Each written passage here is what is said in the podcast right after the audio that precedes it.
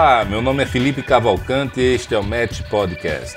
Uma parceria com a DIT Brasil, onde eu coloco em prática a minha paixão por difundir conhecimento e ajudar as pessoas e empresas. Aqui você vai encontrar informações sobre gestão, desenvolvimento pessoal e o melhor dos mercados imobiliário e turístico do Brasil.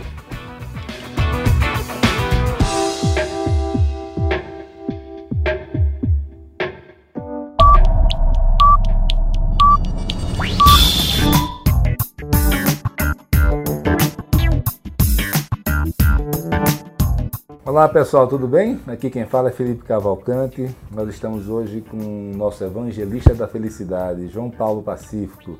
João Paulo é um amigo que já conheço há bastante tempo.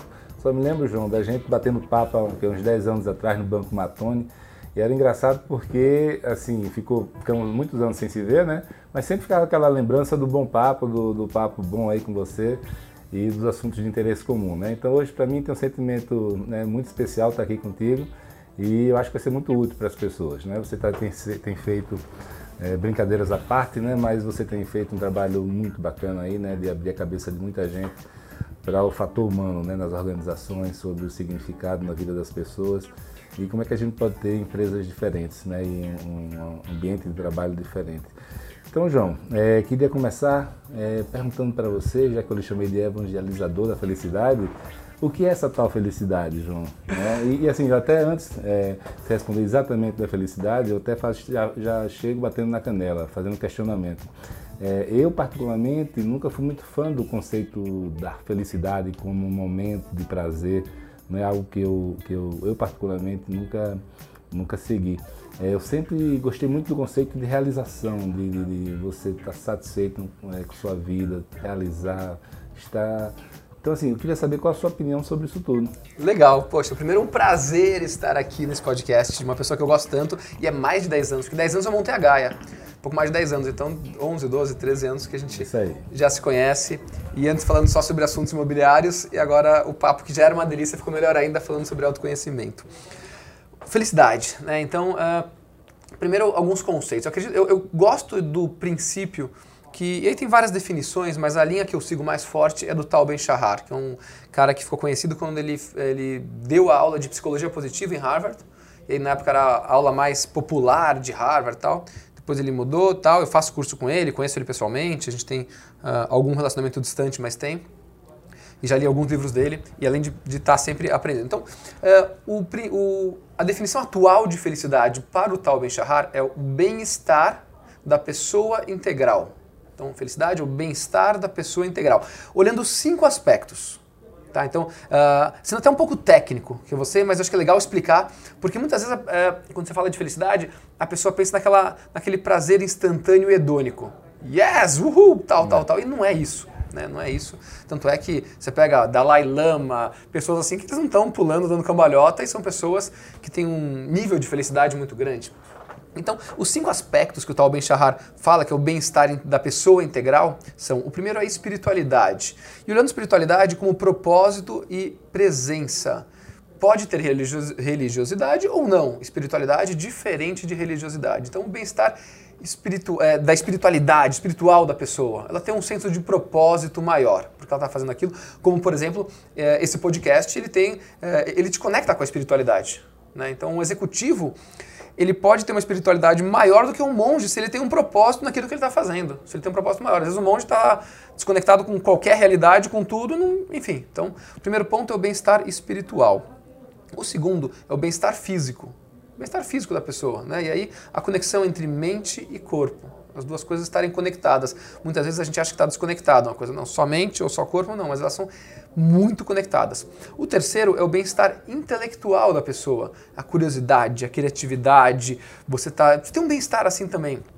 O quarto, uh, talvez o mais importante, não sei se daria para falar isso, mas que é o bem-estar relacional, que é de relacionamento, o bem-estar de de você estar com as pessoas que você gosta e relacionamento, porque nós somos seres relacionais. Né? Em relação a esse ponto, tem uma coisa interessante que pensa assim: poxa, imagina que você tivesse o mundo todo para você, você pode fazer o que você quiser, você acorda, você pode. Todo o dinheiro do mundo, você pode viajar para onde for, visitar as paisagens mais maravilhosas, fazer o que quiser.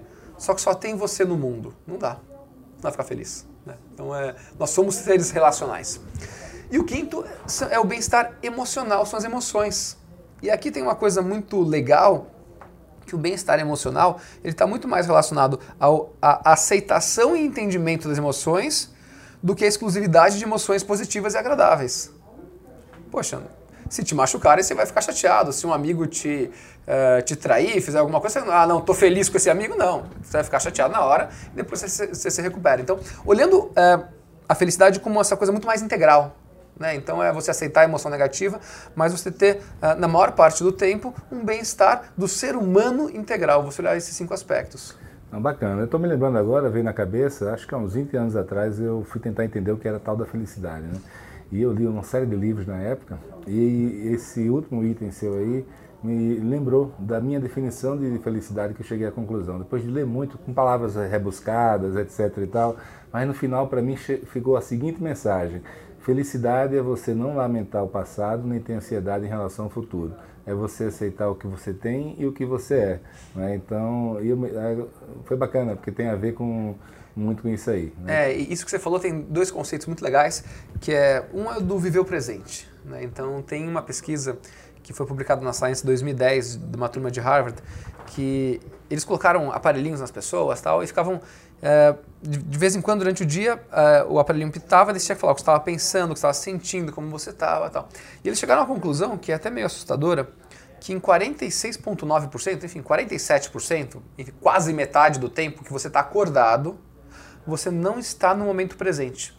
Então, pô, você fica 14 horas acordado, 16 horas acordado, metade desse tempo você está vivendo o futuro ou remoendo o passado. E, e, esse mesmo estudo que fala, acho que é The Wandering Mind is an Unhappy Mind, alguma coisa assim, mostra que nesse momento você não está feliz. Então casa muito com o que você falou. Que é, é quando você está vivendo lá no futuro, ou você está remoendo o passado, você não está aproveitando esse momento agora.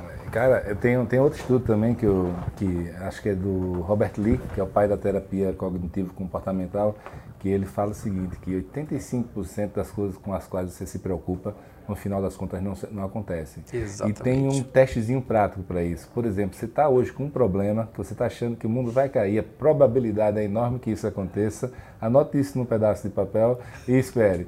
Então, todos os seus problemas que você tem essa semana, que você acha que vai acontecer durante a semana que vem, são dois aspectos. Primeiro, 85% não acontecem.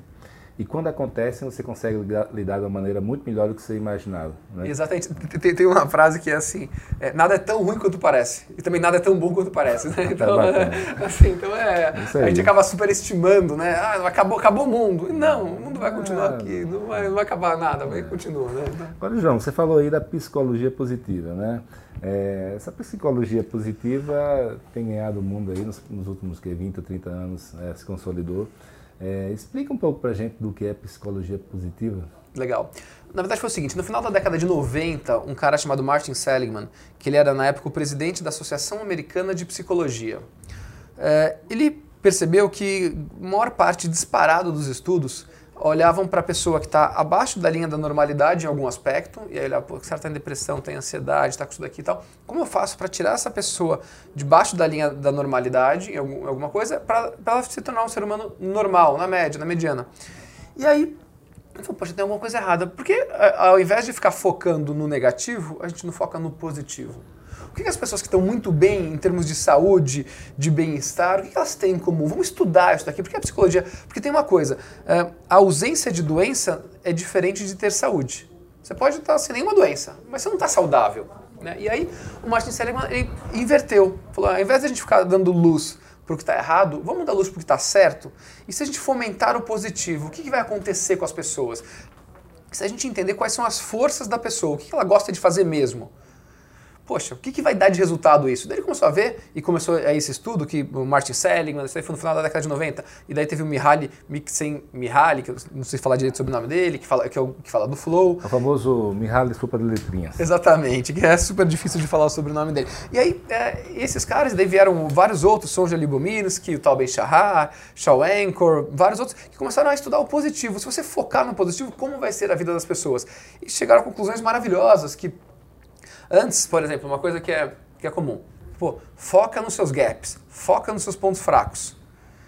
E aí você pegava um cara, é, eu gosto de fazer uma, uma, analogia, até que outro dia é, eu ouvi, é, de um cara bem bacana chamado André Souza, que, que fala o seguinte: imagina que você tem no seu time o Cristiano Ronaldo, o Neymar, e aí você chega pro Cristiano Ronaldo e fala assim: ó, oh, o Neymar, Neymar, cara, você tá jogando bem, você faz gol, sabe driblar, só que eu preciso que você. Uh, vamos agora fazer um estágio, você vai começar a defender, vai pro gol um pouquinho.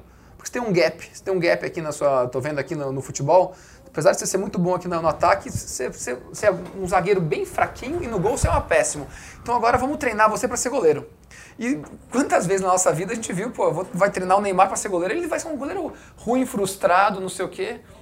Eu passo que se você falar assim, cara, Neymar, você vai driblar, dribla, dribla, dribla, você vai ser, um, vai ser feliz, tal, tal, tal. E aí a psicologia positiva fala isso. Então, lógico, é importante você melhorar os seus pontos fracos até onde eles não vão te atrapalhar mais. Então, ok, o Neymar o Messi vai, sei lá, driblar melhor com outro pé, alguma coisa assim, mas não vai pro gol. Então na empresa também. Poxa, cara, ok, você é o cara da contabilidade, você não vai aprender direito. ok, você melhora aqui, talvez você tenha que melhor, melhorar um pouco no, no, Excel, alguma coisa que vai te ajudar que você não gosta tanto, mas foca no seu ponto forte. E aí, focando no ponto forte, as pessoas conseguem ser boas em alguma coisa, né? você só consegue ser bom que você gosta de fazer, que você tem prazer tal, não naquilo que é o gap que alguém falou para você fazer. E por aí vai. Então a psicologia positiva ela nasceu disso e é uma ciência que vem crescendo, porque ela traz uma coisa boa para as pessoas, né? Então é por isso que é apaixonante quando você começa a estudar a psicologia positiva, a felicidade, que, poxa, quem não quer estar tá bem? Né? Quem não quer aprender uh, que, tipo, se você faz um exercício de gratidão, você pode olhar a vida de uma forma diferente. Até o que você falou agora é muito gratidão, né? Você apreciar os momentos que estão acontecendo. Você pode treinar sua mente para olhar a vida de uma forma melhor. E me diz uma coisa, o, no final das contas, psicologia positiva é autoajuda, João? Não, não porque é ciência, né? A grande diferença é que a autoajuda é o achômetro, que às vezes até pode dar certo, mas não tem a ciência por trás, não é embasado.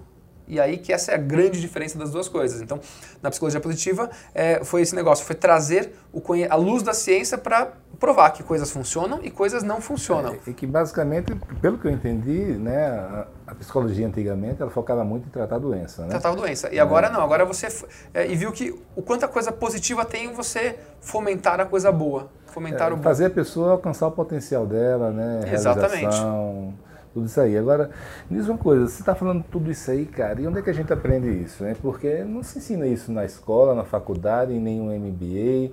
Né? E eu queria fazer essa pergunta já, é, derivando para outra situação. Aqui, em qualquer empresa, é, qual é o, o, o, a importância da inteligência emocional comparado com habilidades técnicas, com inteligência normal que a gente vê na faculdade ser medido, né?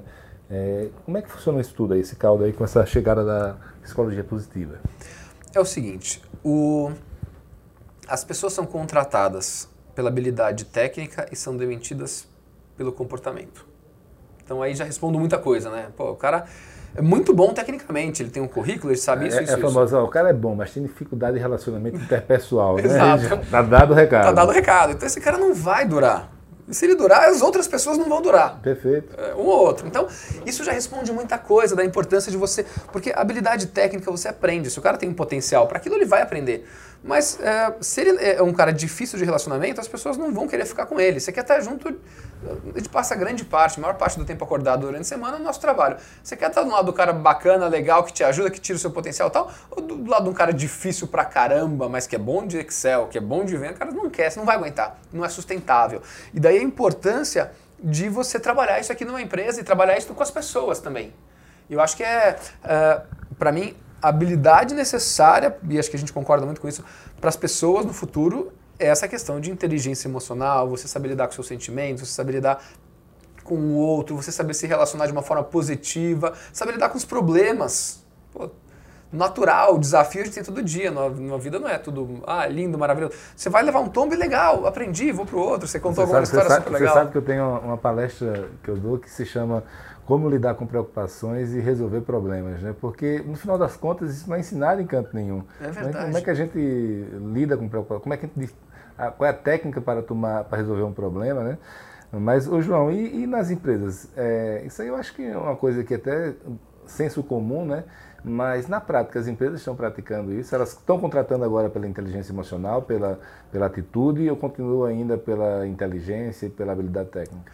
Uh, infelizmente, eu vejo de forma majoritária, quase que total, pela capacidade técnica e inteligência. Outro dia eu estava com um amigo meu que ele é RH de uma empresa que contrata muita gente, de um dos grandes grupos do Brasil. E ele lamentando isso, que infelizmente só tinha que contratar eh, a diretriz, enfim, dessa grande empresa era só contratar pela habilidade técnica, porque parece que assim é, é aquele medo de errar, né? Pô, o cara e, aí você coloca assim, assim pô, a, a primeira o cara conhece, vez, né? Eu já tinha ouvido falar de efeito manada no, no mercado financeiro. Efeito manada no mercado de RH eu nunca tinha ouvido Exatamente, falar. não, porque assim... É, é, Seja, se errar, foi todo mundo. É, não foi porque, só eu. É, não, se, se, eu errar, é, pô, mas o cara, ele já trabalhou na empresa ABC, ele conhece tecnicamente, ele passou no teste, não sei o quê.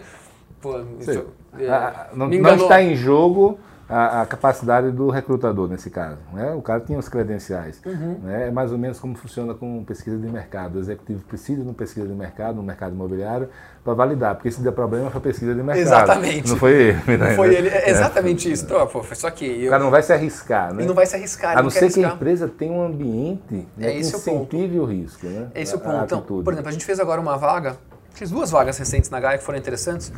Uma que era uma coisa bem no mercado financeiro mesmo, tá, na gestão de operação e tal. E que a gente falou, vou contratar alguém que não é desse mercado.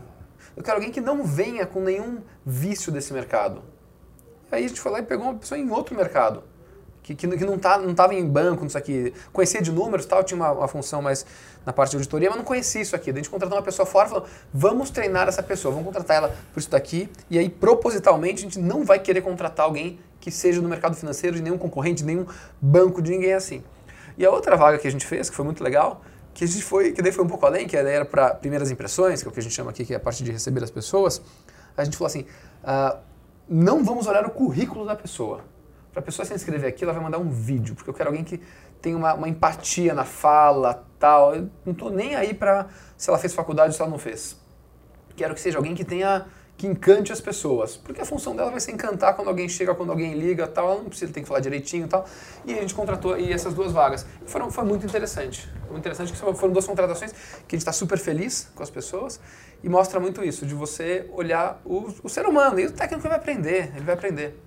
Ô João, você está falando isso aí, mas, por exemplo, você falou agora do vídeo, né? Uma, me lembrou de uma, uma, pergunta, cara, uma questão importante. Uhum. Naturalmente, só vai mandar vídeo para você pessoas extrovertidas, pessoas com boa habilidade de comunicação. Isso são, são questões muito bem, é, muito requisitadas, né? O mercado de trabalho, e nos Estados Unidos a gente vê muito isso, né? Essa cultura da extroversão, né? De você falar bem em público, etc. e tal. Isso, isso não acaba com o potencial dos introvertidos? Como é que os introvertidos se encaixam nesse mundo? A pergunta foi perfeita pelo seguinte: depende da vaga. Então, a vaga de primeiras impressões é uma vaga que é para extrovertidos, ponto. O introvertido ele não vai estar tá bem, ele não vai se encaixar lá, ele não vai, ele vai ficar sem graça. Então, é uma vaga que precisava disso. Já essa outra vaga que eu falei agora, que era do mercado financeiro, muito pelo contrário. É alguém que fica na planilhinha o dia inteiro, a gente não, nem passou perto de pensar em pedir vídeo porque realmente lá todo mundo que é dessa área tenho certeza que teria muita dificuldade em fazer vídeo e tá ótimo. Não, não, não tem certo errado, não tem bom ou ruim. É, é, é pelo perfil que eu preciso. Então lá uh, foi até interessante, alguém que assim, focado em planilha, aquela pessoa que às vezes é introvertido, tem um pouco mais tímido, e que é ótimo, porque ela, a função dela não é uma função relacional, de falar com o cliente, de atender, de fazer festa. São funções diferentes. João, já que a gente falou desse caso de extroversão, introvertido versus extrovertido, é, como é que você vê o introvertido no cargo de liderança? Eu acho que as duas coisas funcionam, tá? O que é importante para mim é como ele uh, porque, assim, eu não acho que tem um, um, um perfil ideal de líder. Tá? Tem líderes. O que é importante para qualquer líder é olhar o ser humano que está do lado dele, é olhar o ser humano. Então, algumas pessoas têm um perfil mais de extroversão, de levantar a pessoa de uma forma, outros num papo mais, às vezes, individual, uma coisa mais introvertida, mas se ele uh, conseguir tocar aquele ser humano que trabalha com ele, tanto faz se ele é introvertido, se ele é extrovertido. Uh, eu acho que até muitas vezes, para dentro de casa, o introvertido ele pode ter uma performance melhor, eu acho, e o extrovertido para fora de casa. É, acho que foi, não sei se foi Jim Collins que fez um estudo falando sobre os perfis né, das empresas que campeãs aí. E, e, foi engraçado, porque a maioria dessas empresas que, que, que se deram bem, comparando com com outras similares da indústria, ou com os índices da indústria, ela tinha líderes introvertidos. É. Eles não tinham um ego grande, Isso. eles estavam focados em trabalhar no dia a dia, não conseguiam nem entender porque eles eram líderes, não se davam valor, enquanto que tem aquelas grandes é, egos, aqueles líderes que são famosos, né, que pensavam muito mais numa agenda própria, numa... Exatamente. Numa... É, então, aí eu, eu, daria um passo além, que eu acho que, assim, não é nem necessariamente a questão de introvertido ou de extrovertido, mas a questão de ego. Porque tem pessoas que são mais introvertidas, mas que têm um ego super controlado.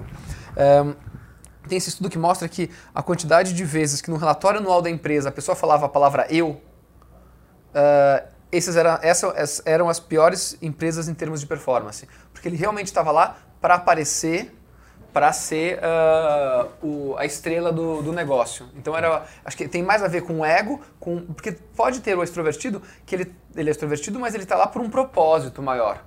Ele está realmente preocupado em uh, fazer uma coisa que faça sentido. Mas tem o extrovertido que, é, como o extrovertido às vezes ele tem mais, entre aspas, popularidade, é muito fácil, isso é muito fácil mesmo, você acreditar no que as pessoas estão falando para você. E aí você vai lá acredita que você é o super especial. E aí quando você começa a acreditar que você é o guru, que você é aquilo, ferrou.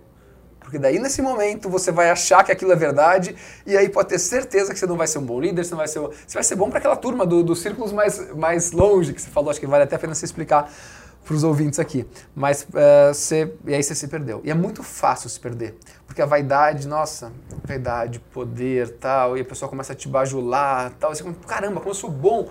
Então eu sou tudo isso mesmo, né? É, é o famoso rei, né? Seja é. na empresa, seja o rei de verdade, seja o presidente, ele fica muito isolado, geralmente cercado ali. As informações do mundo real para chegar nele são difíceis, né, lá da base, e a pessoa começa a acreditar. E se ele é uma pessoa com ego realmente grande, ele só quer ouvir aquilo, né? É, Puxa saco, que, é o. Exatamente. E as pessoas veem que, que, que se bajular dá certo, acabou. Ah, é. começa a, a, a, alisar o cara tal, ele começa a achar isso. E aí realmente. E aí, então por isso que é isso daqui. É, as pessoas que estão na empresa, os líderes, os presidentes que estão lá para falar do eu, para se autoprojetar, esses sem dúvida são os piores líderes. Sem dúvida nenhuma. Bacana. E outra coisa, João, o...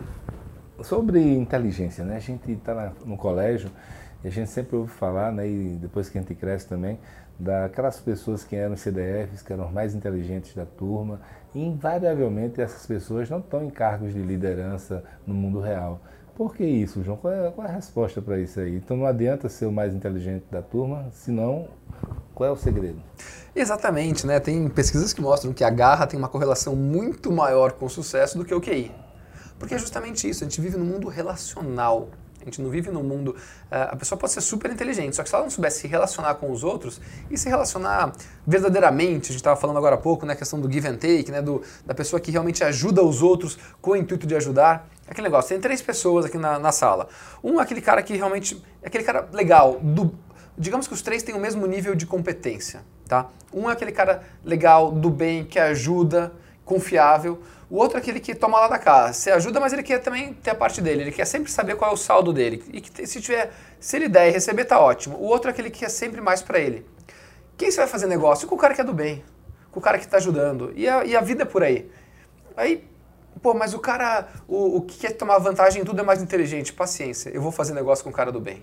É, mas, mas, infelizmente né, ainda muita gente que que é taker, né? Que, que, que, consegue se dar bem na vida. Mas, mas o se dar bem, o que é se dar bem na vida? Né? É, aí acho que é uma questão muito. É, eu acho que quando a gente começa a olhar o se dar bem só com a variável financeira, eu acho que a gente está sendo muito, minimizando muito. Eu acho que o se dar bem é nos relacionamentos. Se dá bem você ter, uh, poxa, um, um, núcleo próximo de você muito forte.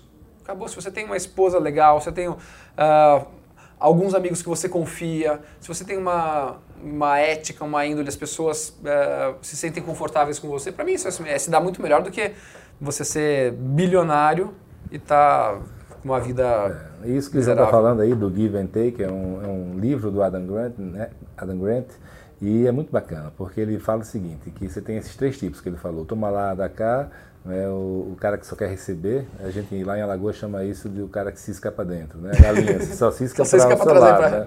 e, e, o, e o doador, né? E é engraçado que nesse livro ele, ele fala o seguinte, que quem mais se dá mal na vida é o doador ingênuo. Né? é o cara que realmente está ali para ajudar todo mundo. Mas quando ele foi, é, então chegou à conclusão inicial nos estudos que esse cara não era uma boa ser doador. Aí depois de um tempo ele é, cavucando lá e detalhando os estudos, chegou à conclusão oposta, que o doador, que tem um nível de mínimo de, de malícia, de, de né, não é tão ingênuo, é a pessoa que mais se dá bem na vida, aquela que não espera nada em troca, mas não chega a ser ingênuo de contar segredos ou coisas que vão prejudicar uh, ou fazer coisas que vão prejudicar a si próprio. Né? É, eu gosto de, de, daquela analogia que assim, você só consegue dar o que você tem. Então, a primeira coisa, você tem que cuidar de você. Se você tem 10 reais, você dá 11, você vai ficar na dívida. Você está sem saúde, você quer doar sua saúde para alguém, você vai, vai ficar pior. Então, é, é, o doador que doa, mas de forma que não vai prejudicar ele. Às vezes o ingênuo, ele quer dar tanto que ele dá o que ele não tem. Uhum. E aí você ajuda... É, conheço várias pessoas assim. é, cri, cri, cri. Mas, João, e voltando um pouquinho sobre garra, né? Garra é um tema que eu sou apaixonado, né? A questão de você persistir, você ter resiliência, é, você... Como é que você, você adquire garra, João? Como é que, como é que funciona isso? Eu acho que quando você... É... Eu sou uma pessoa que tem, acredito pelo menos que eu tenho bastante garra, mas acho que a, a, a garra é um, é uma forma de, é, é um, tem a questão de mentalidade, de como você encara realmente as situações, e tem a questão de ambiente que você está inserido. Por exemplo, se você está, é, você leva uma vida que é desequilibrada emocionalmente, fisicamente, você está debilitado, você não consegue estar. Tá, ou você até pode ter garra, mas você vai estar tá se arrastando no chão. Então eu acho que, é, como eu vejo garra, você é, sim, você cuidar de você, você fazer coisas que você gosta, que te dão prazer, e aí você ter essa mentalidade de persistência de verdade. E aí você entender que, poxa, vou lá, vou conseguir uh, ter isso muito forte. Então eu acho que é fundamental, até na Gaia a gente trabalha muito valores. O nosso quarto valor é viva com garra. Porque realmente eu quero aqui dentro pessoas que tenham garra. E é isso que eu falo. Ter garra não é você trabalhar 24 horas por dia, que você não vai aguentar, é insustentável. Ter garra é você descansar, você ter sua família, você ter o seu lazer, você ter o seu esporte e você ter garra aqui. Você está aqui, você vai lá lutar pelo que você quer, pelo que a gente quer na Gaia tal. Então ter essa daqui. E especialmente fazendo o que você gosta de fazer. Não necessariamente o tempo todo, mas entendendo um propósito maior e essa vontade, essa volúpia de, de fazer uma coisa legal. É, eu estou me lembrando aqui questão de garra, que é o seguinte: primeira coisa, você, todos nós né, temos um, momentos difíceis na vida, momentos que a gente tem que superar. A questão é onde é que a gente acha aquela energia extra para superar? Quando você está cansado, está desanimado, que você não acredita, né? os problemas, você está no corredor polonês levando porrada de tudo que é lado e você diz, não, vou continuar. Né? E, em primeiro lugar, é isso é o interesse no assunto. Né? É, uhum. É, interesse ele pode até ir para demandar para uma paixão sobre o assunto. E, e, que isso não é uma coisa que acontece, não é amor à primeira vista. As pessoas pensam que paixão é algo que de repente eu sou apaixonado por isso, mas são descobertas diárias. De Você repente, é. aí acaba adquirindo aquela paixão. E essa paixão, esse interesse pelo assunto dá energia, a força para a gente superar o desafio. Por isso que a garra faz com que você aguente mais. E fora isso, eu acredito muito na, em, em, que a pessoa tem que acreditar, né? Exato. Se você, para mim é o seguinte, a garra é você acreditar.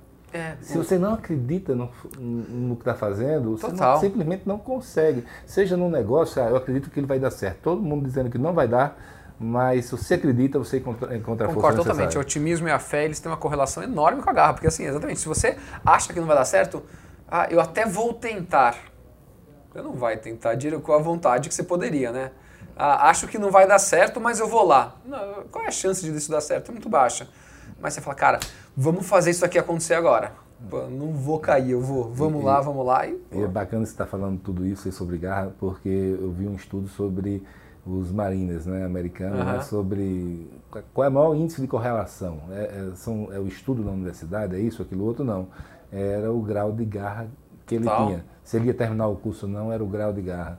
Né? Muito bacana. Acho que essa lição aí. Então, inteligência é bacana, né? mas aprender a, a, a ter garra e persistir é, é tem, muito importante. Tem uma frase, se não me engano, é de Darwin, que fala que as pessoas elas não diferem muito uh, em intelecto, apenas em uh, empenho e trabalho duro. Né? Então, acho que é muito isso. O que diferencia de verdade, lógico, um pode ter um intelecto mais assim, assado, diferencia, mas não tanto. Mas o, o empenho, isso diferencia muito uma pessoa. É. Você quer, tá lado, quer trabalhar com um cara que ele é super empenhado, lógico, desde que ele tenha habilidade para aquilo, né? Empenhado, que vai atrás, tá? ou daquele outro que mais ou menos, que tá um dia assim, um dia assado, isso faz toda a diferença na pessoa. Muito bacana, João, e, e pra gente aprender isso tudo, porque eu sei que você tem um projeto muito bacana, que é o Ganha Mais, né? Que uhum. ensina crianças, sou apaixonado por esse projeto aí, É, e explica um pouquinho para a gente dele e como é que você está fazendo para disseminar esses conceitos todos de psicologia positiva, de, eh, de tudo isso que você está falando aí, é, nas crianças e até dentro da sua empresa também. Legal. Começando com as crianças, a gente montou a Gaia Mais há cinco anos atrás, a gente trabalha isso muito forte, as habilidades socioemocionais de crianças em vulnerabilidade. E aí é muito legal, a gente tem dois projetos, uh, um que é nosso lab, que a gente chama, que fica em Piracicaba, que as crianças vão todos os dias, e aí tem todo, todo conteúdo muito forte lá, e tem o que a gente vai para escolas públicas no Brasil inteiro. Esse já escalou muito, mais de 10 mil crianças no Brasil, professores, mais de 500 professores já foram treinados.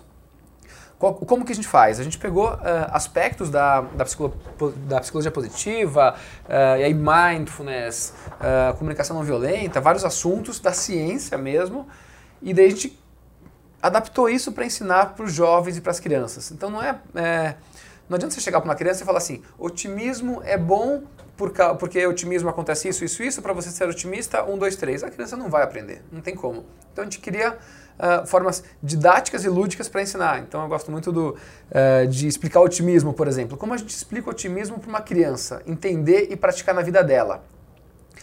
É fácil, é fácil não, é, é fácil até.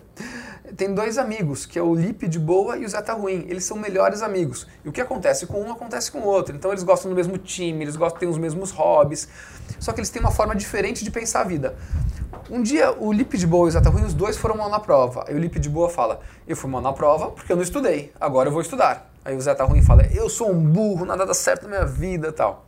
Aí outro dia os dois foram bem na prova. Aí o Zé tá ruim fala: Deu sorte.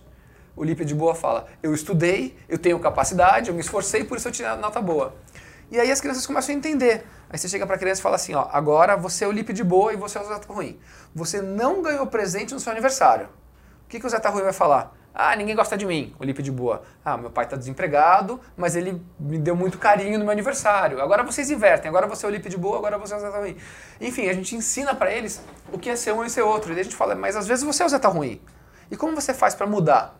a gente vai lá e dá uma chavinha invisível para cada criança. E a criança vai lá e coloca na cabeça dela e troca. Tic, e muda. Que bacana. Você tá usando até ruim, você vira o lip de boa. Então assim a gente ensina as crianças, por exemplo, o otimismo de uma forma super lúdica. Isso que você está falando basicamente tem muito a ver com o conceito de mindset, né? de, de crescimento e de mindset é, fixo. Exatamente. Então é, é, esse aqui tem um pouco mais a ver com, com otimismo mas que passa no mindset de crescimento também, na mentalidade de crescimento. Né, Explica né, aí pra gente esse conceito aí. A turma que está aí ouvindo. Legal. Uh, quando você acredita que você tem uma mentalidade fixa, que você acha que você. Uh, assim, o que uh, você nasceu, você, você tem uma base de inteligência, uma base e que isso está parado. E, e, você é assim. Então, eu sou assim mesmo, né? Oi, eu sou assim mesmo, eu sou assim mesmo, eu sou assim. Mudar, eu sou assim, assim, eu sou assim, assim, você é assim, você é assado e você sempre foi assado e pronto. E esse é o mundo, e o mundo é assim. Quando você tem a mentalidade de crescimento, você acredita que você pode, e aí tem um negócio que chama neuroplasticidade, que já foi provado recentemente que acontece, você pode, uh, você está sempre aprendendo, você está sempre desenvolvendo novas mentalidades, novas coisas. E aí por isso que é importante, por exemplo, você elogiar o esforço e não o resultado, e não a inteligência. Quando você uh, elogia a inteligência da criança, fala assim, ah, parabéns, você é inteligente, acabou, ele, você é isso aqui. O outro é parabéns pelo seu esforço, você está conseguindo ir além, ir além, ir além. Quando você passa a ter a mentalidade de crescimento, você acredita que sim, você pode adquirir novas habilidades, você pode aprender novas coisas. Não é o que não está dado, não sou assim. Eu, hoje eu estou aqui, mas amanhã eu posso estar lá e ótimo. E aí quando você olha o mundo por, essa, por esse viés, a chance de você ter mais autoconhecimento, de você evoluir em qualquer área da sua vida é muito maior. Não, bacana. E você citou também outro conceito muito legal aí, que é a comunicação não violenta, né? Uhum. É, fala aí um pouquinho pra gente disso aí. Legal. A comunicação... comunicação não violenta tem a ver com violência? Nada, nada. O nome é horrível, eu acho não é horrível, o nome não é, tão adequado. Uh, várias das pessoas que trabalham com isso falam isso também, mas é um conceito muito legal que é o seguinte, uh, ele parte de alguns princípios. Uh, tem, tem quatro, assim, simplificando muito num, em poucas palavras, é um conceito muito grande, uma forma diferente até de enxergar a vida, tá? Então, eu, eu, vou, eu, vou, eu vou talvez cometer alguma, algum equívoco, não equívoco, eu vou explicar muito rápido uma coisa que é muito grande, tá? Então, óbvio que eu não vou me aprofundar, falar, ah, você, você É o que você tem feito até agora, né? É, exatamente, é. Tá falando de 100 cada papo desse, cada assunto nosso... Assunto, é um curso, de, um, de curso, seis né? meses, né? Então, vamos lá. Primeira coisa é você olhar sem julgar. Então, é muito, a gente julga muito, né? Pô, aquela pessoa é assim, aquela pessoa é, é assado. É, primeira o primeiro passo é você separar fato de opinião. Fato. Uh, sei lá, uh, opinião. Ele é um bom líder. O que é um bom líder? Fato. Ele, uh, sei lá, ele vendeu tanto esse mês. Isso é fato. Ele vendeu tanto é fato. Ninguém vai discutir. Ele vendeu 100 mil reais esse mês. ele é um cara legal? Opinião. Então, a primeira coisa é você separar fato de opinião. Tá? Ele é um bom vendedor versus. É, ele é um bom vendedor. cara vendeu. É, é um bom vendedor. Assim, é, é, é, aquela pessoa trabalha muito. Não sei, isso é, isso é opinião. Para alguns, trabalhar oito horas é pouco, para outros é muito, para outros é adequado. Então, é opinião. Então, a primeira coisa é você separar fato de opinião. A segunda é você, entend, você entender e compreender os sentimentos.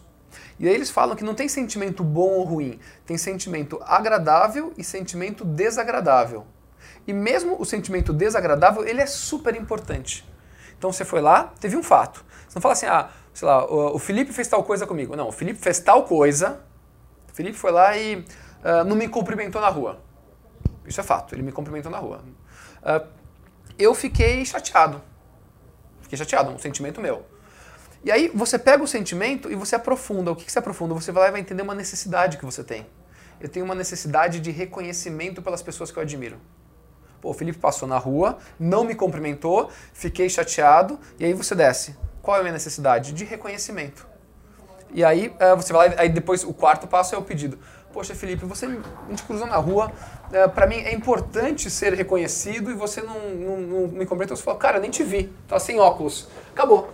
Entendeu? Ao invés de falar assim, pô, Felipe é um mala, Felipe tá se achando. Então, é você conseguir entender a vida de uma outra forma. Essa é a comunicação não violenta.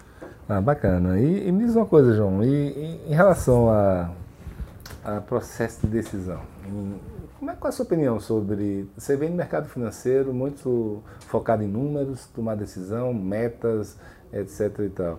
É, é, na hora de você tomar decisão, você respeita mais o racional ou o instinto? É, muito mais o instinto, muito mais instinto, mas eu não posso, obviamente. É eu acho que é, ignorar o racional, né? Não posso falar assim, não, beleza, sei lá, digamos que a gente está essa pessoa é super legal, mas ela está indo. O racional fala que ela não foi bem. Então é, eu procuro seguir muito mais o instinto, mas é, eu gosto de um conceito que acho que entra na, na, tomada de decisão, que é a compaixão. O que, que é a compaixão? É a empatia mais atitude de ajudar outra pessoa. Empatia é você se colocar no lugar do outro. Então você vai lá, se coloca no lugar do outro e tenta ajudar aquela pessoa. Eu gosto uh, desse conceito de gestão compassiva, que é a gestão com compaixão. E aí fala, não, então gestão com compaixão você nunca vai demitir ninguém na sua vida. Não, pelo contrário. Se aquela pessoa não está indo bem naquela função, está ruim para ela, está ruim para a empresa, está ruim para todo mundo. Então você vai demitir aquela pessoa, porque vai ser bom para ela. Então é tentar olhar, uh, olhar o ser humano com compaixão. E aí tentar tomar decisões nesse lado. Uh, vou dar um exemplo. Teve um. Começo do ano a gente foi lá e, e, e perdeu um cliente nosso. Perdeu um cliente na, numa empresa nossa, na Gaia Serve. E perder esse cliente uh, representava perder um pouco de faturamento. E aí a, a resposta uh, automática da nossa equipe foi: vamos tirar um pouco de trabalho do terceirizado, porque a gente terceirizava a parte do serviço. Natural, perdeu o cliente, tira um pouco do terceirizado. Eu falei: não. Não, porque eu acho que se a gente tirar esse serviço do terceirizado, a gente vai prejudicá-lo agora. Eu não acho que a gente tem que prejudicar. Vai prejudicar muito mais ele do que a gente. Vamos atrás de novos clientes. A decisão racional é você cortar o, o, o terceirizado. Eu falei, não, eu não acho que isso é justo. O cara é parceiro da gente há tanto tempo, tá aqui com a gente, pô, um tempo bom, um tempo ruim, sempre. E agora, porque a gente foi incompetente em, em não conseguir entregar uh, o que o cliente X queria, a gente vai prejudicar um terceiro? Não, vamos agora ser competente e buscar cliente. E é muito legal que a gente tem, com esse fornecedor nosso, a gente tem uma relação de longuíssimo prazo, são uns nove anos já, e de cumplicidade, um ganha-ganha. Depois, quando a gente foi para Disney, por exemplo, a gente entrou em contato com eles, e eu nem sei se eles sabem dessa história, por isso eu não vou falar o nome da empresa, bom, mas agora vai saber se ele está ouvindo. E aí, quando a gente foi para Disney, a gente falou, poxa, vocês podem fornecer umas três pessoas para... A gente paga, obviamente, a gente levou todo mundo para Disney esse ano, né? Uh, para ficar aqui atendendo o telefone e tal e a gente paga os dias dessas pessoas aqui. Ele falou, claro, mas eu não vou cobrar nada, porque eu quero estar com vocês, eu quero ajudar vocês. Tá? Então, é uma relação de, de é muito diferente daquela relação puramente comercial e mercantilista de custa isso, aquilo, corta aqui tal, eu quero ganhar mais. Não, a gente está construindo, o mundo é um só, né? Então, eu nunca vou estar tá bem se o outro não está bem. Eu quero que tá, esteja todo mundo bem que está em volta da gente. Ah, bacana. Agora, João, você tocou no assunto aí que eu tenho interesse em saber. É, você, você claramente seus olhos brilham por tudo isso aí, né? Uhum. Como é compatibilizar isso no dia a dia com a empresa, com a empresa de mercado financeiro? E como é que os investidores, como é que os clientes têm visto essa sua guinada aqui? É, assim, a gente tem. As, desculpa, as brincadeiras já acabaram? Oi? As brincadeiras já acabaram dos colegas do mercado financeiro, não? As brincadeiras. Ah, assim, posso falar que é, eu, eu, nem sei, devem continuar fazendo, mas eu não é, quando você tem um propósito maior, tanto faz, entendeu? Muita gente não entende o que a gente está fazendo e não tem problema, não tem problema. Tem muita gente que é, acha uma besteira o que a gente faz e, e não tem problema. Acho que são, é, não é melhor nem pior, mas são níveis de consciência diferentes, são objetivos de vida diferentes. Não, eu não quero julgá-los e tá ótimo. Tem muita gente que faz negócio com a Gaia só pela questão técnica da entrega que a gente está. E beleza, tem empresas não que olham, caramba, que demais, eu quero estar com vocês. É, e aí contratam palestra da gente, fazem negócio e, e, ótimo. E vem esse, esse outro lado, pessoas, empresas que doam para nossa ONG, dinheiros, montantes legais, dinheiro. E aí você cria relações diferentes. As relações mais duradouras, de mais longo prazo, e que, tem, são, que são muito mais prazerosas, são essas em que você alinha o interesse com a outra empresa. Que daí tudo flui diferente. Porque a relação normal de mercado financeiro é uma relação muito pobre, é uma relação que é só número. É, as pessoas estão. O objetivo é ganhar mais do que o outro, é um negócio péssimo. Mas quando você cria uma relação positiva, que o cara tá, quer estar tá com você porque você é legal, porque você faz bem pro mundo tal, você ganha mais, você atende melhor ele, você, você não é aquele. Enfim, é e a gente, a Gaia vive assim, a Gaia tem 10 anos, a gente já doou muito dinheiro, a gente doa muito dinheiro, a gente faz negócio, a gente nunca pegou um centavo de dívida, começamos do zero, sem nada, e estamos prosperando. Enquanto outros que foram grandes, pequenos, quebraram, mudaram, e a gente está lindo, a gente está feliz, está fazendo isso. já que você está falando isso aí, quem é a Gaia, cara? Porque era para a gente ter começado é verdade, sobre, né? sobre isso. O que é que a Gaia faz, qual é o tamanho dela. Legal, então eu vou, eu vou falar de outra forma. A, a Gaia é, é uma empresa que quer é, que pretende, que está tornando o mundo melhor. E aí, tornando o mundo melhor em três esferas. Quem trabalha na Gaia, eu quero que evolua como ser humano. Entre o cara entrar na Gaia e sair da Gaia, que ele saia uma pessoa melhor, independente do tempo que ele ficou aqui. Que a Gaia é uma empresa que faça negócios e que faça negócios bons para todo mundo. E que tenha prazer de ajudar e de fazer negócio bom para todo mundo. E a Gaia é uma empresa que doa também, que é plantar sementinha sem nenhum interesse, que é você jogar na ONG lá, tu planta lá. E aí, por, então, é isso que a gente quer. A gente quer fazer o um mundo melhor. A gente quer transformar a mentalidade das pessoas, mental, transformar a mentalidade do, do, trabalho, transformar a mentalidade do mercado financeiro, que é o nosso principal negócio hoje. Que, por sinal, a gente está no mercado financeiro, mas a gente podia ter em qualquer mercado. E aí, no mercado financeiro, a gente tem dois grandes produtos, dois grandes segmentos, que é o, a securitização imobiliária, que a gente faz grandes operações com recebíveis imobiliários, a gente já fez alguns bilhões, mais de 10 bilhões, acho, acho não, com certeza, de securitização imobiliária. A gente tem uma área muito forte do agronegócio, também alguns bilhões uh, de securitização do agronegócio, a gente tem securitização financeira e, e por aí vai. Então a gente tem uma, uma, uma empresa do mercado financeiro, mas que procura Uh, mostrar para as pessoas que é possível você tratar o ser humano de uma forma muito mais humana. E aí você vai gerar negócios e vai fomentar um mundo melhor, não um mundo egoísta. Mas não, Tornar o mundo melhor não está virando jargão, não?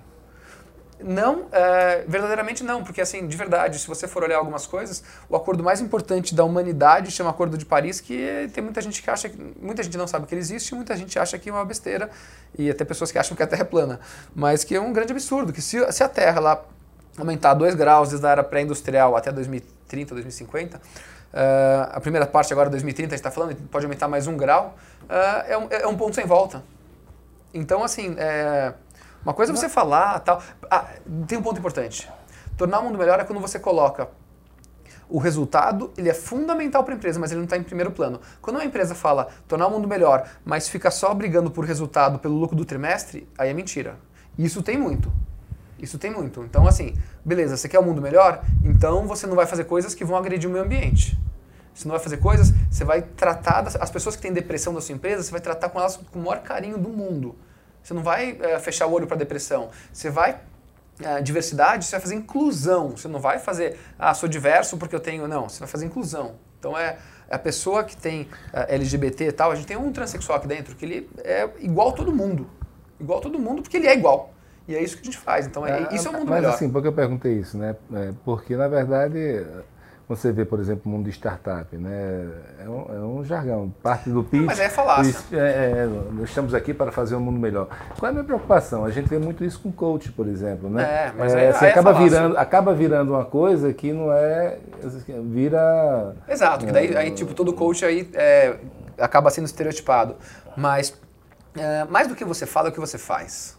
Né? Então é, é, como você encara a vida, como você trata de verdade as pessoas. Como eu falei agora, a gente, é, como a gente tratou um, um, fornecedor nosso quando a gente perdeu um cliente. Isso é fazer um mundo melhor para aquela empresa. Porque se eu cortasse, ele ia demitir gente. E eu conseguia suportar uh, algum bom tempo sem cortá-lo, melhorando o meu serviço. Então é, é isso que é fazer. Então é, eu acho que as atitudes, elas são muito mais poderosas do que as palavras. Palavra é fácil. Você tem coach, você tem CEO, você tem um monte de gente, como a gente falou, esses CEOs extrovertidos que falam isso, aquilo, uh, falam um monte. Uma coisa é você falar, outra coisa é você fazer. E o mais difícil é você fazer, você ter atitude nos momentos de dificuldade. Aí sim que você vai conhecer de verdade aquela pessoa. Se é um valor, se é um princípio mesmo ou se era só propaganda, né? Isso, a gente vê direto. É, e me diz uma coisa, você falou, uma coisa é falar e outra é fazer. Como é que você faz aqui na, na Gaia? Primeira pergunta, como é que você implanta essa cultura na prática? Quais são os desafios, quais são as técnicas? É importantíssimo para você ter uma cultura numa empresa você criar rituais. Sem rituais você não consegue implantar, porque você pode ter valores maravilhosos que estão na parede, estão nas salas, estão num livro, e aí vai ter um belo dia que vai ter um problema e aí a pessoa vai ser, por exemplo, rude com a outra. E aqui na Gaia, nosso nono valor é espalhe gentileza, engrandeça as relações. Então, poxa, como que eu faço isso? Eu crio rituais. Então a gente tem vários rituais aqui na Gaia para fortalecer aquilo, para dar transparência, para as pessoas saberem, para elas darem feedback, receberem feedback. Então, através dos rituais, você consegue colocar na agenda da pessoa que ela tem um momento para fazer tal coisa. Então, por exemplo, comunique-se. Um ritual que a gente tem todas as sextas-feiras aqui na empresa, em que é o momento que daí é, todo mundo passa por quatro comuniques por ano, espalhado no ano esses, essas datas. Você vai falar o que você quiser e vai ouvir feedbacks é, construtivos de outras três pessoas da empresa e vai ficar alguém também da, do, da área VIP, que é o nosso RH, lá para falar. Ele vai falar, vai ouvir feedbacks em relação aos 10 valores da Gaia. Então, assim, é na veia. Então, se o cara foi rude com alguém, ele vai ouvir. Ó, você foi rude por causa disso, disso, disso sem fazer juízo de valor, mas falando fatos, assim, assim, assado, nosso valor é tal e a gente não espera isso de você. Ou, poxa, você está sendo uma pessoa muito bacana, você está levantando o outro tal, ter esse feedback construtivo. Então, acho que para você criar uma cultura de verdade, que não seja da porta para fora, como a gente vê em várias empresas, é você criar rituais e os maiores líderes da empresa têm que ser os maiores exemplos de vivência dos valores. Isso a gente vê demais o RH cria os valores, não sei o quê, faz uma, um offsite, uma coisa legal tal. E aí você vê que os maiores diretores tal não estão nem aí para aquilo, acham aquilo balela. Esquece, não vai dar certo. Tem isso e tem aqueles momentos em que você tem um valor lá, um princípio seu e, e na prática fica todos os funcionários olhando ali se naquele momento de decisão né, entre, por exemplo, grana e, e aquele valor que você prega, qual é a decisão que você vai tomar. É, Exatamente. Até engraçado, lá na minha empresa a gente tem um valor que se chama, que é o básico, né, a regra de ouro, que não faça com o outro o que você não quer que faça com você.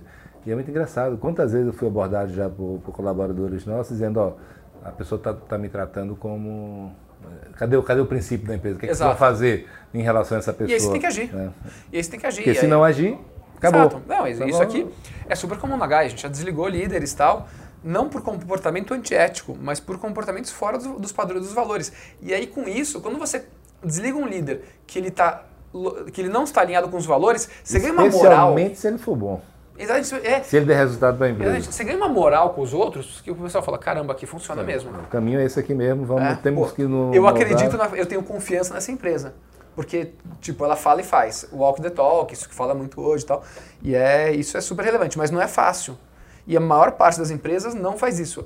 Tem muito discursinho e pouca realização de verdade. E na prática, aqui na questão dessa implantação de cultura toda, quais foram os, os principais desafios que você teve, as principais frustrações? O que, é que você queria fazer e não conseguia? Não, acho que tudo a gente conseguiu fazer. Tem coisa que. Assim, é, tem uma coisa que é super importante, relevante, acho que na implantação de valores ou numa empresa qualquer, que é você estar tá sempre criando coisas novas. Porque o que é novo hoje, daqui a um tempo ele entra na, na rotina e aí de, para de fazer aquele impacto. Então, por exemplo, você criou um ritual novo agora, fazer tal coisa, tal, tal, tal, um tipo de reunião diferente. Legal. Você criou aquilo, depois um, e aí legal, todo mundo se mobiliza, acha legal, se motiva. Depois de um tempo, quando entra na normalidade, você tem que criar outra coisa nova. Nem que você pega aquela mesma reunião e vira do avesso. Agora começa pelo fim e volta. Qualquer coisa. Você faz alguma coisa diferente. Então, acho que o, o grande desafio que você tem é entender que você nunca chegou lá. Que você sempre está caminhando e é uma caminhada, é uma jornada, não é uma chegada. Não, não existe linha de chegada. É a jornada. E você tem que estar sempre se reinventando. O, Uh, em alguns momentos, acho que o, o, desafio e o erro foi uh, a gente acomodar por mais tempo. Falar, opa, acomodou, galera, vamos mexer. E aí você tira as pessoas da zona de conforto. Esse é o grande desafio, porque não é porque funcionou antes que vai funcionar agora, não vai, porque já acostumou. João, e, e onde você está mais gastando energia hoje na sua empresa? Onde eu estou? Ah, gasta mais energia? Onde é que onde é está seu foco hoje na empresa? Em uh, fortalecer ao máximo o propósito da empresa. Tá? Então é essa questão de que por que, que a gente existe. E aí uh, eu, eu gasto um tempo relevante com as pessoas aqui dentro, né? então isso aqui se preocupando com as pessoas, e outro é comunicando para o mundo que a gente tem que fazer as coisas de uma forma diferente. Então hoje eu tenho uma, acabo tendo uma, uma, uma questão de, de propósito, de comunicação, é, e isso indiretamente atrai muitas coisas para a Gaia, de negócios a parcerias, a, enfim, mil coisas. Entrevista de podcast. Entrevista de podcast, é, exatamente. Então isso é, isso é, maravilhoso, porque eu estou divulgando um propósito, uma forma diferente de ver a vida. E, e se uma pessoa ouvir esse podcast e falar, caramba, nossa, vou refletir sobre isso, já valeu a pena tudo. Porque você conseguiu colocar uma sementinha e aquela pessoa, ela impactou a vida de outra pessoa, acabou. Nossa, você Tá bacana, dá para ver a paixão aí com que você fala disso tudo. Aí vem a pergunta aí, como é que você está conseguindo fazer essa balança aí entre essa nova paixão sua, né? Uhum. É, eu sei que tem muita coisa alinhada com a empresa, mas óbvio que tem gasto de energia também na, é, em, em, fazer essa doação para o mundo, né? Em catequizar uhum. e evangelizar, como eu falei. Como é que é? Está conseguindo é, fazer uma balança boa com a empresa? Está prejudicando a empresa, não está? Eu acho que uh, é um bom ponto essa pergunta. Se você fosse olhar assim, uh, é duro comparar. Ah, se, o, se o João gastar 100% dele no mercado financeiro e imobiliário, o resultado da Gaia ia ser melhor ou pior? Talvez fosse um pouquinho melhor, talvez. Mas eu até teria, se eu falar isso, eu estaria até desmerecendo nossa equipe, que é muito boa aqui, que tem muita capacidade. Talvez eu, por ser uma mão de obra, uma, um braço a mais, ajudaria e tal. Mas eu acho que a gente seria mais um. Eu acho que a gente seria mais um no meio de um monte de tubarão. É, o fato de eu falar essas coisas e de mostrar isso daqui, de alguma forma, agrega um valor diferente. A gente tem casos concretos de empresas que fecharam negócio com a Gaia por ser a Gaia. E daí não é, aí você não está competindo o preço. Óbvio, não vou colocar um preço totalmente fora de mercado. Mas acabou aquele, aquela competição predatória de preço. Pelo contrário, tipo, nosso preço é isso. Eu tive o nosso maior negócio do ano passado, o maior negócio. É, maior faturamento que a gente teve numa operação foi o, o, cliente nosso, que é um cliente muito próximo, que já fez outros negócios, já dei palestras lá. E falaram, não, João, mas o, o, o, Renatinho, tal. a gente, não, o concorrente jogou um preço para baixo e tal. Eu falei, cara, a gente não vai baixar o nosso preço. Não faz sentido para a gente, mas vocês sabem quem, quem somos nós, a nossa entrega técnica, como a gente faz, como a gente trabalha, e o nosso propósito, e a gente fechou com eles. Então, tipo, mostrou que ó, não, é, é o preço. O outro jogou para baixo, ficou pressionando, tal, tal, tal. Cara, a Gaia é isso. E se não quiser fazer com a gente, não tem problema, mas a Gaia é isso. Se quiser estar com a gente, é assim. E aí fechou com a gente, nosso maior negócio ano passado, entendeu? Ah, bacana. E, e agora me diz uma coisa, é, é, possível fazer isso tudo, propósito, gastar essa energia, tanta coisa legal numa pequena empresa que está lutando pela sobrevivência? Por exemplo, você conseguiria aplicar isso na Gaia lá do 10 anos atrás? Não, não, não. E quando eu fui escrever o livro, escrevi um livro uns dois, três anos atrás, é, foi muito legal o processo de escrever o livro, porque eu, é, você começa a, a organizar as coisas que aconteceram. Né? E aí eu dividi a história da Gaia em cinco passos. E o primeiro passo da Gaia foi justamente esse, sobrevivência. Naquele momento da sobrevivência, óbvio que eu não passei por cima de nenhum valor ético e moral meu, nenhum, zero. Mas não faz sentido, até o que a gente falou do Giver agora há pouco, eu querer mudar o mundo, eu querer transformar tal, você não paga a conta. Não existe isso. Então, assim, você tem que ter, é, você tem os seus princípios, aquela sua vontade, mas no começo eu acho que você tem que sobreviver. Senão você vai ficar. É, quem tem. É, te, isso aqui, assim, é, muito propósito, só o propósito, é, a empresa não sobrevive de propósito. A empresa tem que ter é, execução muito forte também. E aí esse balanceamento é fundamental, mas ele vem com o tempo. No começo tem que ter, assim, é sobrevivência mesmo, é um bebê. O bebê se ele não é, mamar e não respirar, É a pirâmide de, de, Maslow, né? Exato. Você tem que pagar as contas, tem Paga que sobreviver, necessidades básicas, depois pensar em, em, É a mesma coisa que você vai chegar, isso é uma coisa muito triste no Brasil, a desigualdade ela é muito grande, a gente vê, né? No Brasil é muito grande.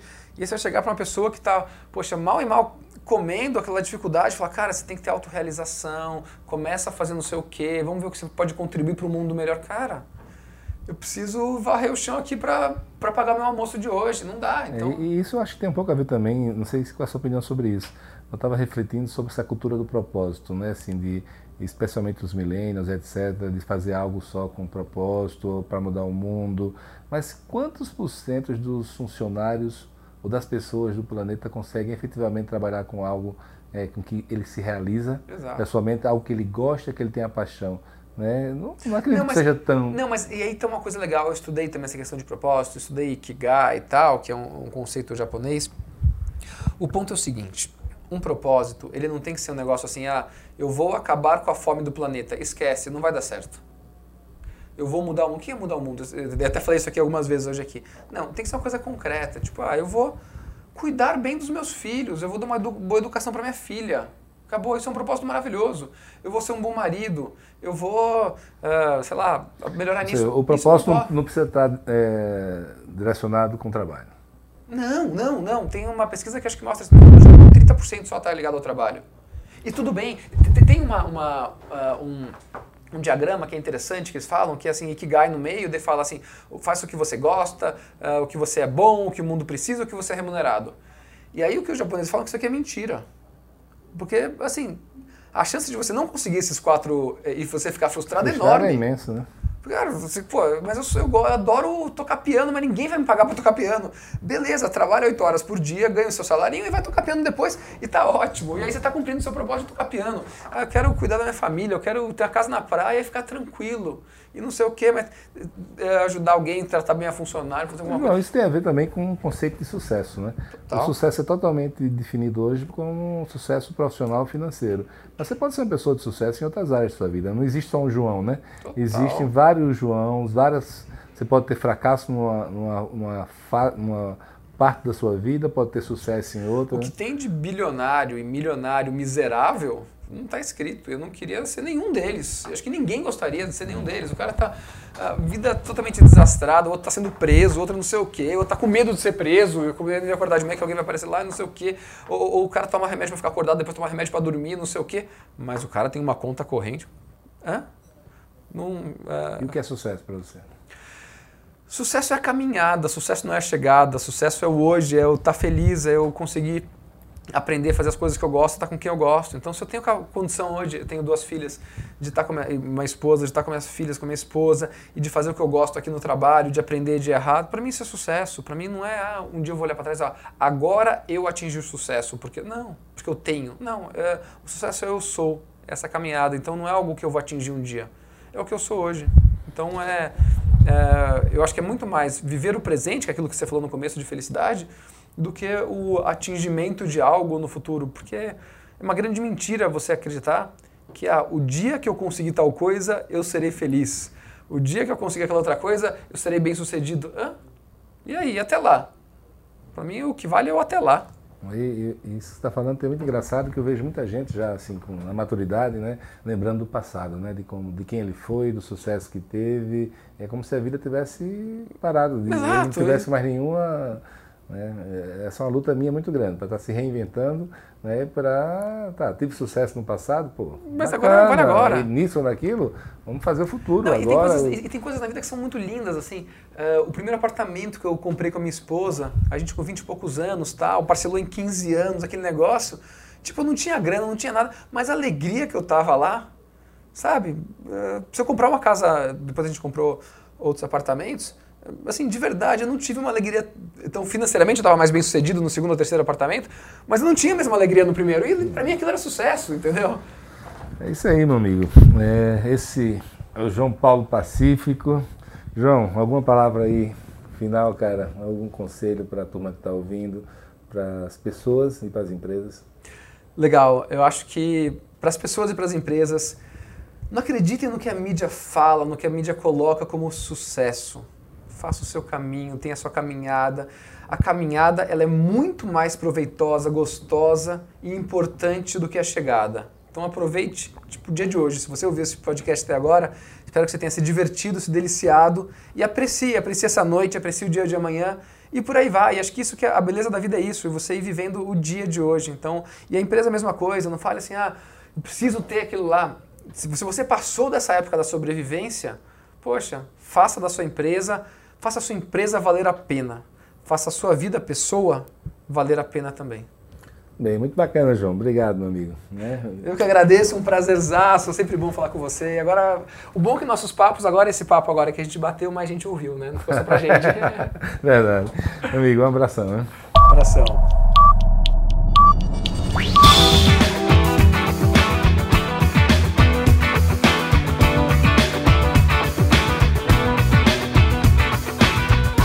Este é o Match Podcast, uma parceria com a Dito Brasil, onde eu coloco em prática a minha paixão por difundir conhecimento e ajudar as pessoas e empresas.